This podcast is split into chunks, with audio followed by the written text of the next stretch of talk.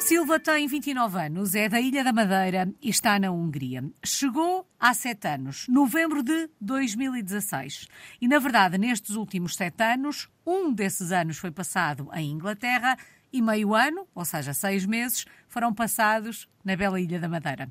Tudo começou em 2015 com o Erasmus na Polónia.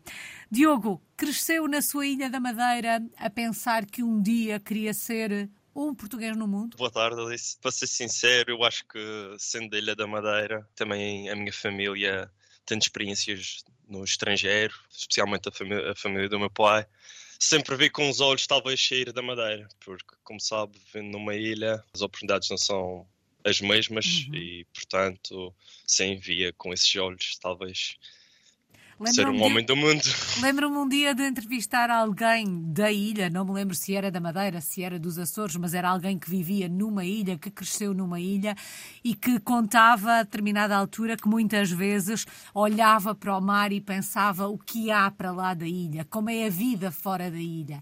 É um pensamento que é comum a quem cresce numa ilha? Penso que sim, eu diria que sim, quem tem horizontes ou alguns sonhos na vida, eu diria que sim, sem dúvida é algo que passa pela cabeça. Bom, dizia o Diogo que de alguma forma tinha essa ambição de ser um homem no mundo, um português no mundo. E em 2015 vai para a Polónia fazer Erasmus. Esta primeira experiência aumentou essa vontade? Que experiência foi esta, Diogo? Sim, sem dúvida que isso foi uma grande oportunidade uh, para sair da, da Ilha da Madeira, porque eu, eu estudei na Madeira, tirei uma licenciatura na Madeira e apesar de ter tido algumas oportunidades de viajar, sou um sortudo por causa disso, mas sem dúvida que o Erasmus abriu-me as portas para me sentir ou viver fora, fora da Madeira e conhecer novos países. Portanto, sim, foi um, foi um grande abre-portas a mobilidade de Erasmus e, e a partir daí não parei, por assim dizer. Quando saiu da Polónia e regressou à Madeira, trazia na mala a vontade de voltar a sair? Já sabia que no ano seguinte queria ir para a Hungria ou não? Por acaso não, porque eu fiz a mobilidade de Erasmus a meio do meu curso, eh, portanto ainda tive que passar o último ano, não é, na Madeira.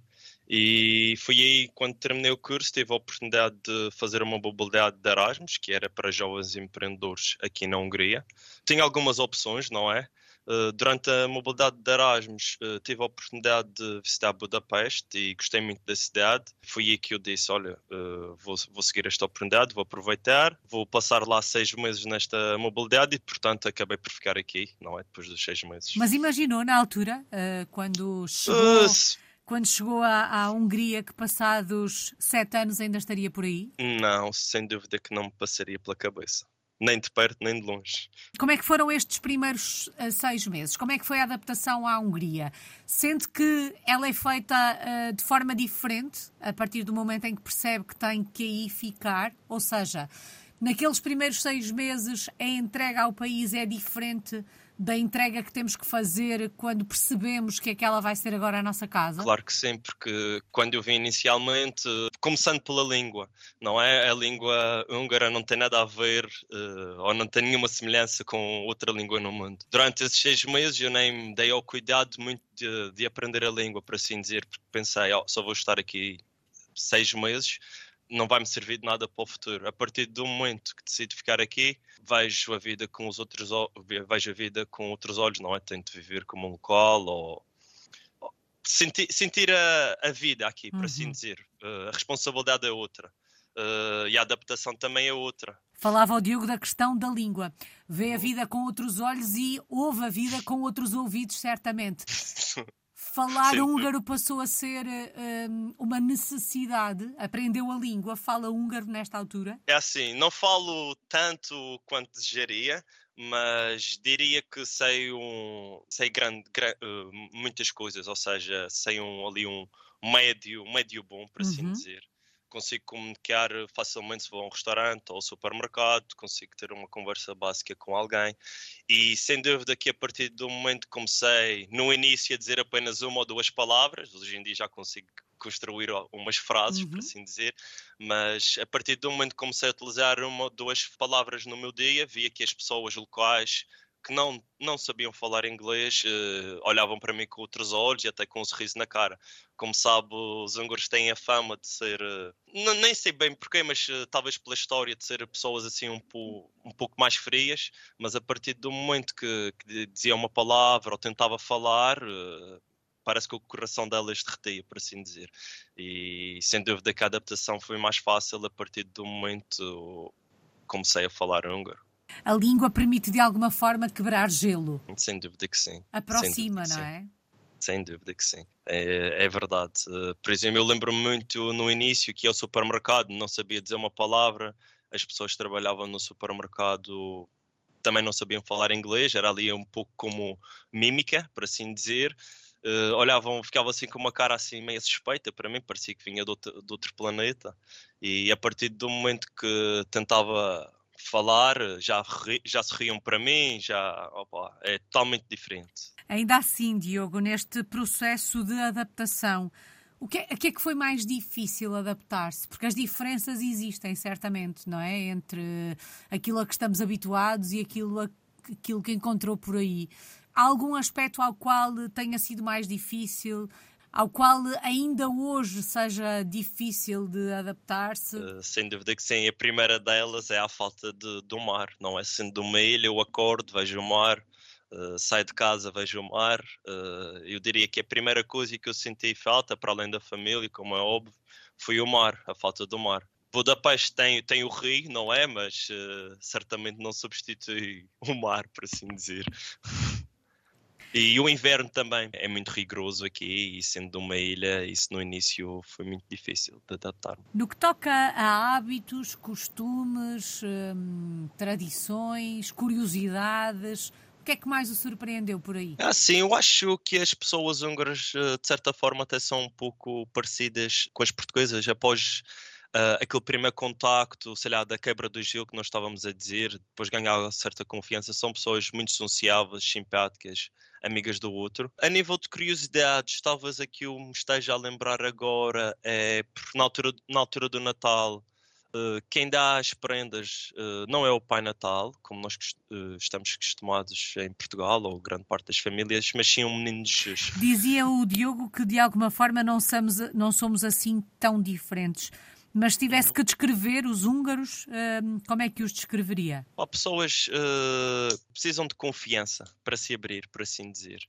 Ou seja, não, não, é, não, é, não dão um sorriso à primeira, precisam talvez ali um período de de análise ou de investigação para saber se podem abrir literalmente. Uhum. Mas eu acho que isso tem a ver um pouco com a história da Hungria, porque a Hungria uh, é um país com muita história e cultura, foi um país muito grande, um grande império, e conforme foi se aproximando dos anos recentes, foi foram-lhe sempre retirando partes do território, como sabe, pelas guerras de um lado e do outro.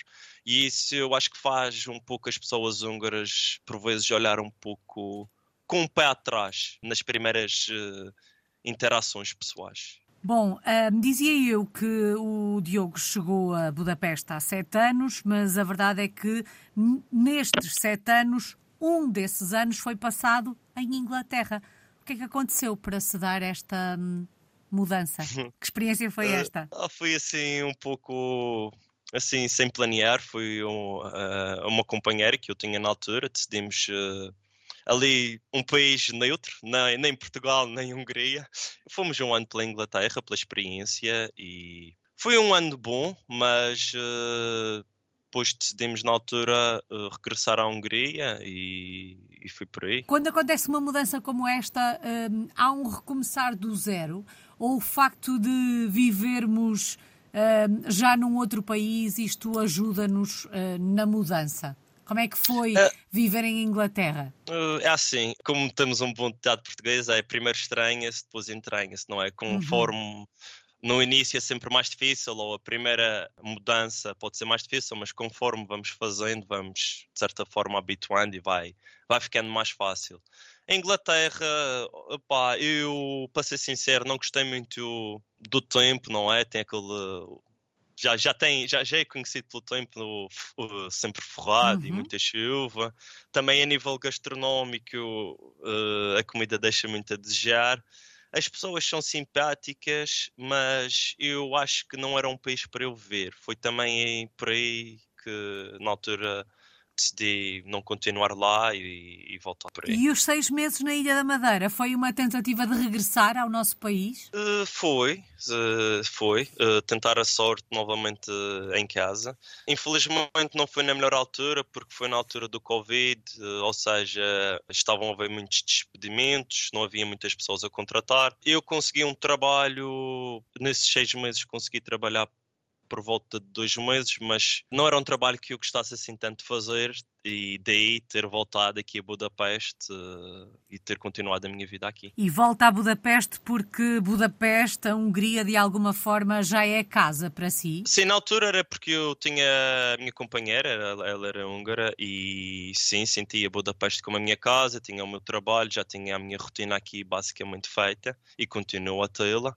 Portanto, sem dúvida que sim, na altura considerava Budapeste como uma casa e continuo a, a considerá-la. E de alguma forma, quando olha para o futuro, é por aí que se vê? Para ser sincero, não. Eu acho que a minha, a minha história para Budapeste está, está nos últimos capítulos, para ser sincero.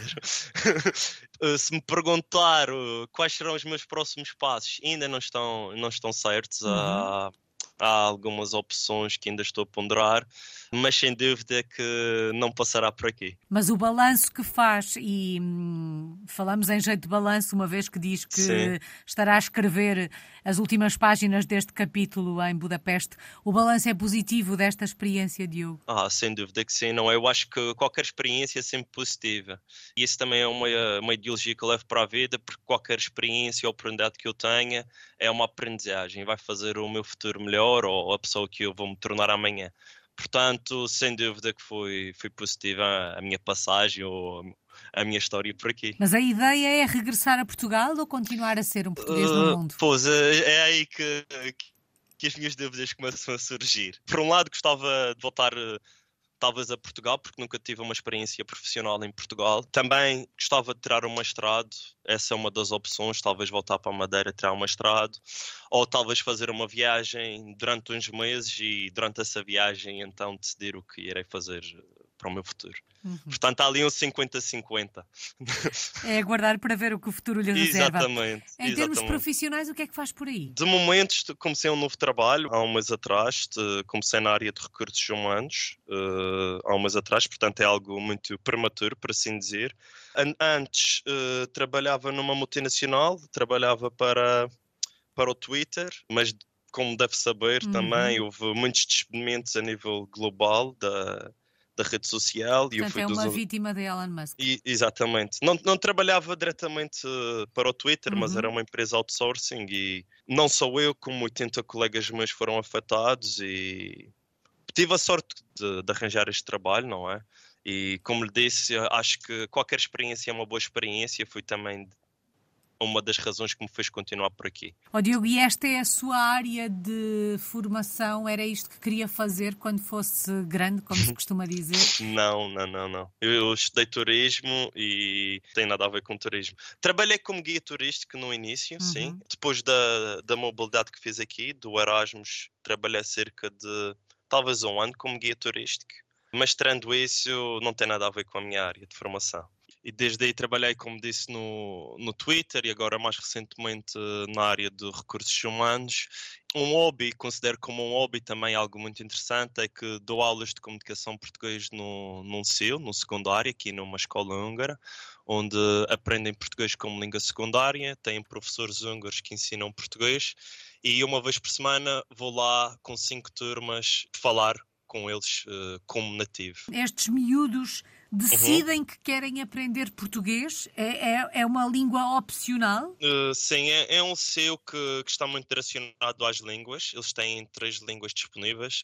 Uh, o português é uma delas, tem o francês e o italiano. Ou seja, é uma, é uma escola que está direcionada para, para as línguas. E aqueles que escolhem o português, consegue perceber o que é que os leva a escolher aprender a nossa língua? Uh, sim, por acaso é uma, é uma pergunta que eu costumo fazer logo nas turmas de iniciação ou no, nas turmas de primeiro ano, uh, muitas delas dizem que é talvez a cultura ou o país e porque acham interessante, ou muitas vezes têm também uma irmã ou um conhecido que, que já aprendeu português e eu diria que também é um pouco a cultura portuguesa, muito, muitas das vezes, ou se não grande parte das vezes. E eles aprendem facilmente a falar português? Ou têm tanta dificuldade a aprender a falar português como nós a falar húngaro? Ah, sem dúvida que, que têm muita mais facilidade a falar português, sem dúvida que sim. Também porque as professoras que ensinam lá uh, têm todos cursos universitários uh, de língua uhum. e falam português fluentemente, portanto há que dar o mérito também às professoras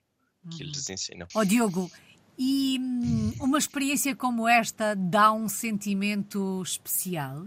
Ensinar português ou ajudar a ensinar português um, tão longe de casa, num país que o acolheu, um, e ensinar português a pessoas que, pelos mais variados motivos, decidiram que queriam aprender a falar a nossa língua? Uh, certamente que sim. Essa manhã que eu vou à escola faz-me, de certa forma, sentir em casa, porque basicamente eu nunca falo português, a não ser com o meu cão. Que, que falo português com ele, mas sem dúvida que sim, porque também isso é o que me faz uh, ir à escola dar essas aulas é mostrar a cultura, um pouco da cultura e o que é, que é ser português. Hum. Porque eles têm os professores que ensinam a falar a língua. E então eu, como tenho um pouco mais liberdade, tento mostrar-lhes outro tipo de, de, coisas que os professores uh, lá não, não têm capacidade de, de mostrar ou de ensinar. Estamos a falar de jovens com que idades? Entre os 14 e 18 anos. Eh, desde o nono até o décimo segundo ano. Bom, aqui uma pergunta não em jeito de provocação, mas uh, puxando pelo bairrismo, não sei se gosta de futebol ou não, mas muitas vezes Portugal é sinónimo de Cristiano Ronaldo ou Cristiano Ronaldo é sinónimo de Portugal. Quando sabem que o Diogo é da mesma terra que o Cristiano, isto hum, levanta alguma, desperta alguma curiosidade? Eu diria que 99,9% das vezes, uh, não só aqui, uh, mas em qualquer parte do mundo que já estive, também já tive a oportunidade de viajar muito. Uhum. E quando digo que sou da Madeira, começam a gritar Si ou Ronaldo. E quando não sabem que, que é a Madeira, basta falar no Ronaldo uhum. e aí uh, já sabem. Uau. É um embaixador de Portugal. Sem dúvida, um embaixador de Portugal, assim como cada um dos portugueses no mundo espalhados por este mundo fora. Diogo, voltando à sua formação profissional, ao turismo, Gostava de um dia trabalhar nesta área? Sim, porque, como lhe disse, nunca tive a verdadeira oportunidade de trabalhar no mercado ou em Portugal. Portanto, sendo uma pessoa sociável e gosta de conviver com pessoas, diria que sim gostava de experimentar. Mas vamos ver o que é que o futuro nos trará. Bom, então vamos lá usar esses dotes de guia turístico e apresento-nos Budapeste. Uh, se fôssemos visitá-lo um dia destes, onde é que nos levava? Que locais é que tínhamos mesmo que conhecer?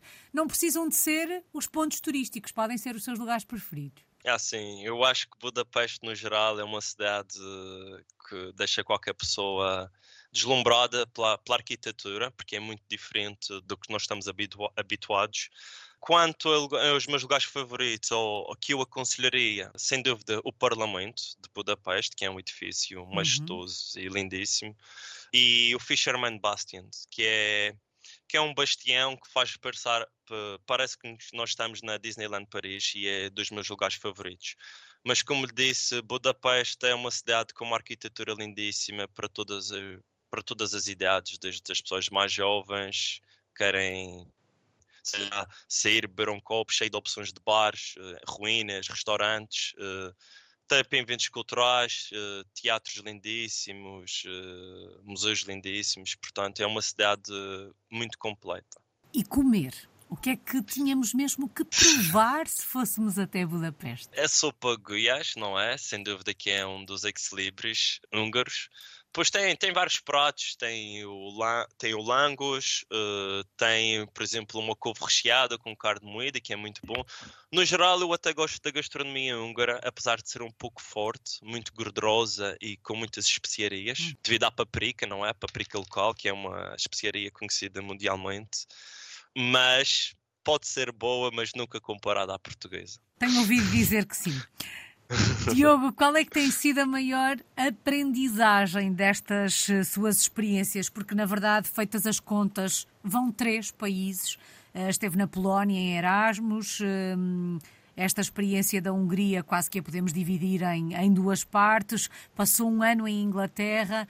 O que é que se aprende uh, com experiências como as que tem tido? Eu acho que vamos conhecendo a nós próprios, não é? Conforme essas experiências, vamos ganhando um espírito de resiliência e adaptação e vamos nos tornando uma pessoa mais forte, não é? Sei lá, vamos dando valor às pequenas coisas da vida, talvez. E... Saudades do nosso país, para além das saudades do mar, de que falou há pouco, de que é que sente mais falta de Portugal, ou neste caso da sua Ilha da Madeira? Peixinho bom, não é? Fresquinho.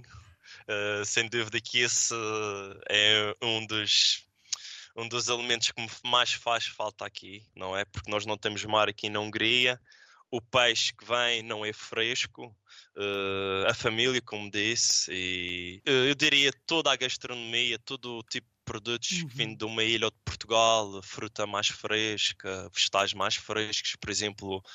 Uh, vamos falar aqui da banana da, da, da Madeira tão famosa, não uhum. é? A uhum. banana aqui não tem gosto nenhum, é basicamente água. Uh, pá, sim.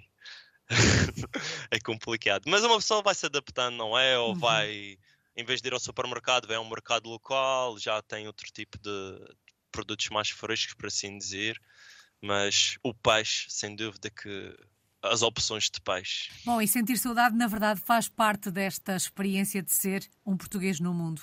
Só falta uma palavra, Diogo. Uh, como é que se resumem uh, sete, vá, oito anos eh, de vida fora do nosso país, se contarmos aqui desde o início da história. Como é que se resume tudo numa palavra? Uma aventura. Eu acho que era para. Porque assim, todos os dias, não é? Nós estamos. Uh, uh, longe do, do nosso habitat, da, nossa zona de conforto. Ou seja, eu acho que todos os dias podemos ter, sei lá, um desafio, um desafio ou algo novo a aprender uh, que nos testa a nós próprios. E, e eu diria que é isso, porque nós, nós estamos aqui longe da família, muitas vezes longe de amigos, ou seja, é uma aventura, é uma descoberta, por assim dizer, uhum. todos os dias. E é o melhor que eu posso resumir, é isso. Bom, e esta é uma aventura e uma descoberta que vai certamente continuar. O Diogo ainda não sabe onde, mas a verdade hum. é que ela hum. vai continuar. Muito obrigada, Diogo Silva. Está em Budapeste, na Hungria. É um português no mundo desde 2015. Muito obrigado, Alice.